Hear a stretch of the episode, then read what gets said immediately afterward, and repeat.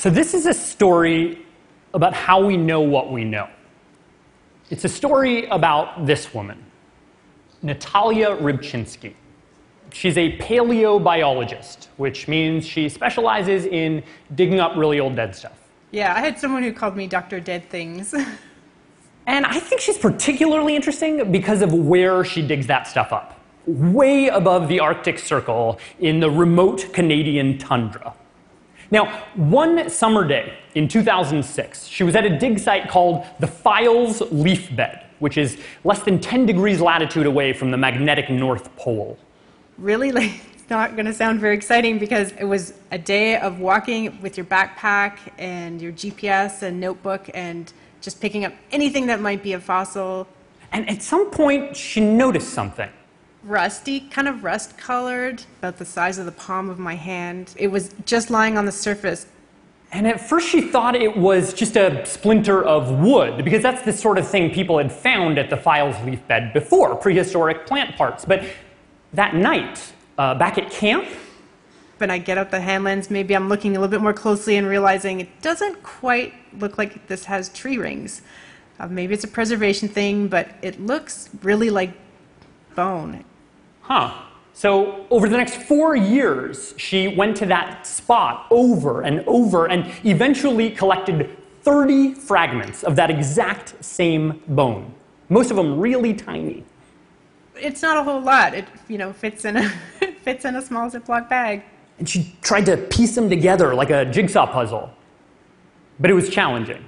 It's, it's broken up into so many little tiny pieces. I'm trying to use sand and putty, and it's like it's not looking good. So finally, we have um, had a 3D surface scanner. Ooh. Yeah, right. It turns out it was way easier to do it virtually. It's kind of magical when it all fits together. How certain were you that you had it right? Like that you would put it together in the right way? Like, was there a potential that you put it together a different way and you have like a, you know, a parakeet or something? like, like was there? Um, no, no, we got this.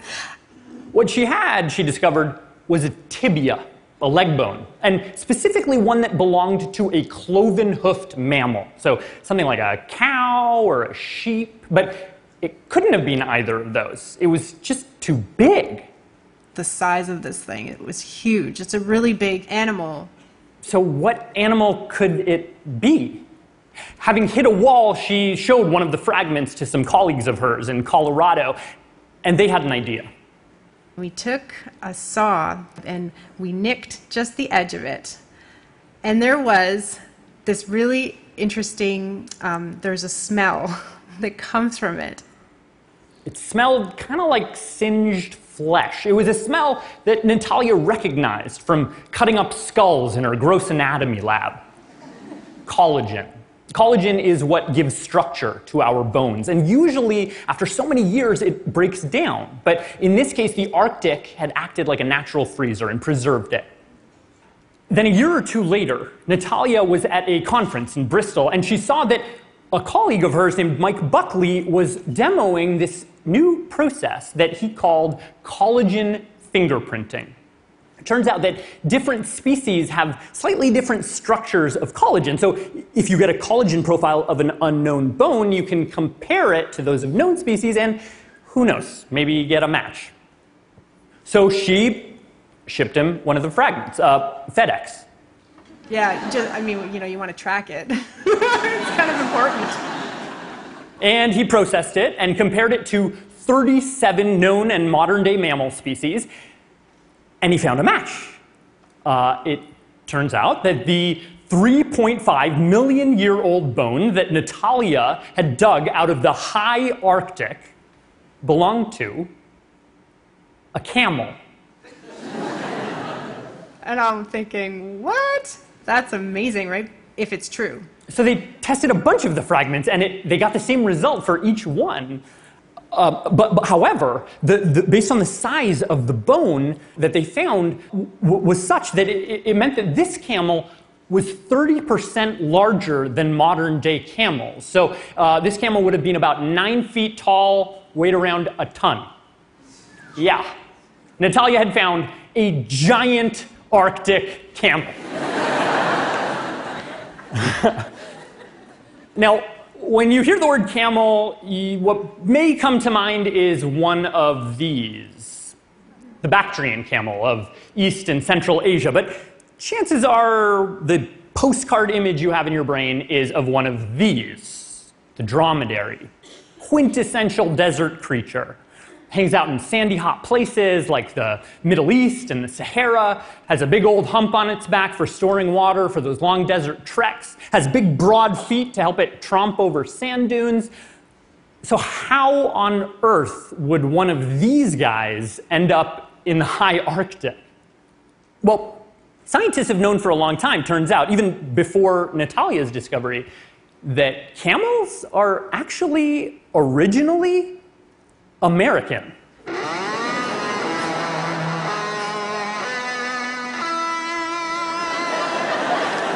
They started here. For nearly 40 of the 45 million years that camels have been around, you could only find them in North America. Around 20 different species, maybe more. If I like put them all in a lineup, would they look different? Yeah, so you're gonna have different body sizes. You're gonna have some with really long necks, so they're actually mm-hmm. Functionally like giraffes. Some had snouts like crocodiles.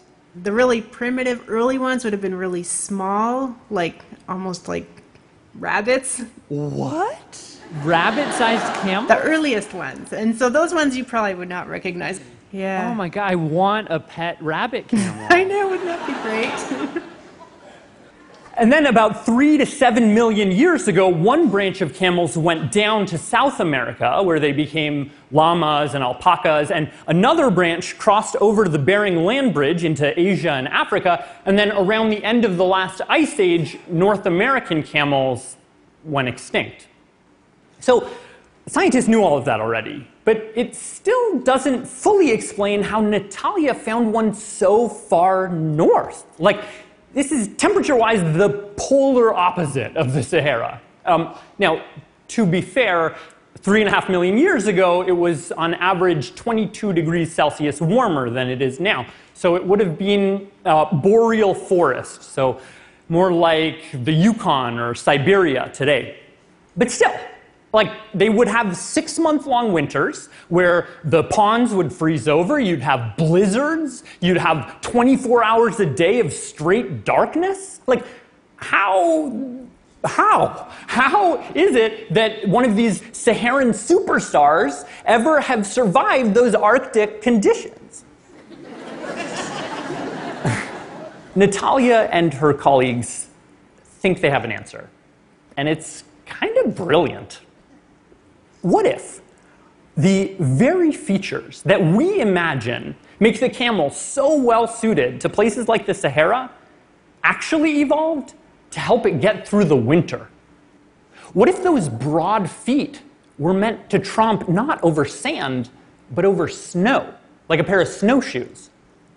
What if that hump, which huge news to me does not contain water, it contains fat, was there to help the camel get through that six month long winter when food was scarce? And then only later, long after it crossed over the land bridge, did it retrofit those winter features for a hot desert environment? Like, for instance, the, the hump may be helpful to camels in hotter climes because having all your fat in one place, like a you know fat backpack, means that you don't have to have that insulation all over the rest of your body. So it helps heat dissipate easier.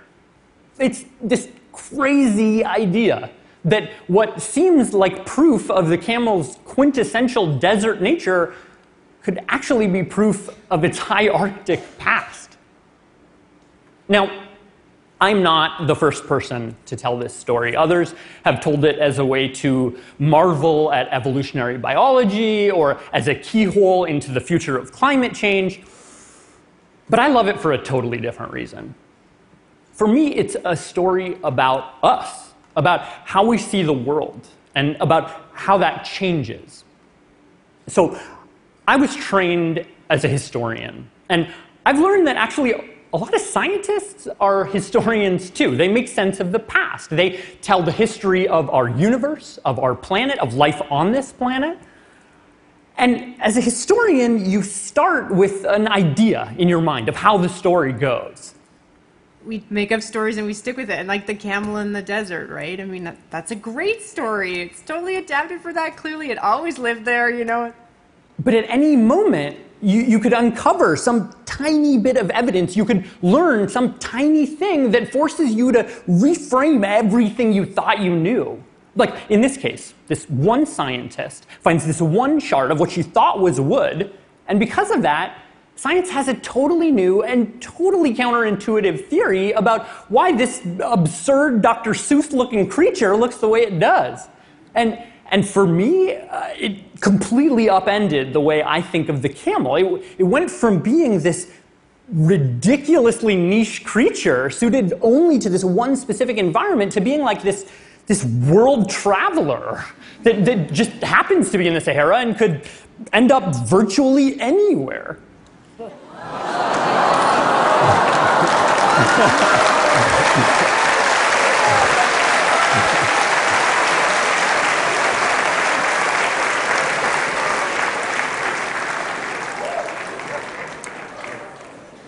This is Azuri. Um, Az- Azuri, hi, how you doing? Okay, here, I got one of these for you here. Yeah. Um, so Azuri is on a break from her regular gig at the Radio City Music Hall. And that's, that's not even a joke. This, anyway, um, but, but really, Azuri is here as a living reminder that the story of our world is a dynamic one. It requires our willingness to readjust, to, to reimagine. Right, Azuri? Um, and, and, and, and really, that we're all just one shard of bone away from seeing the world anew. Thank you very much.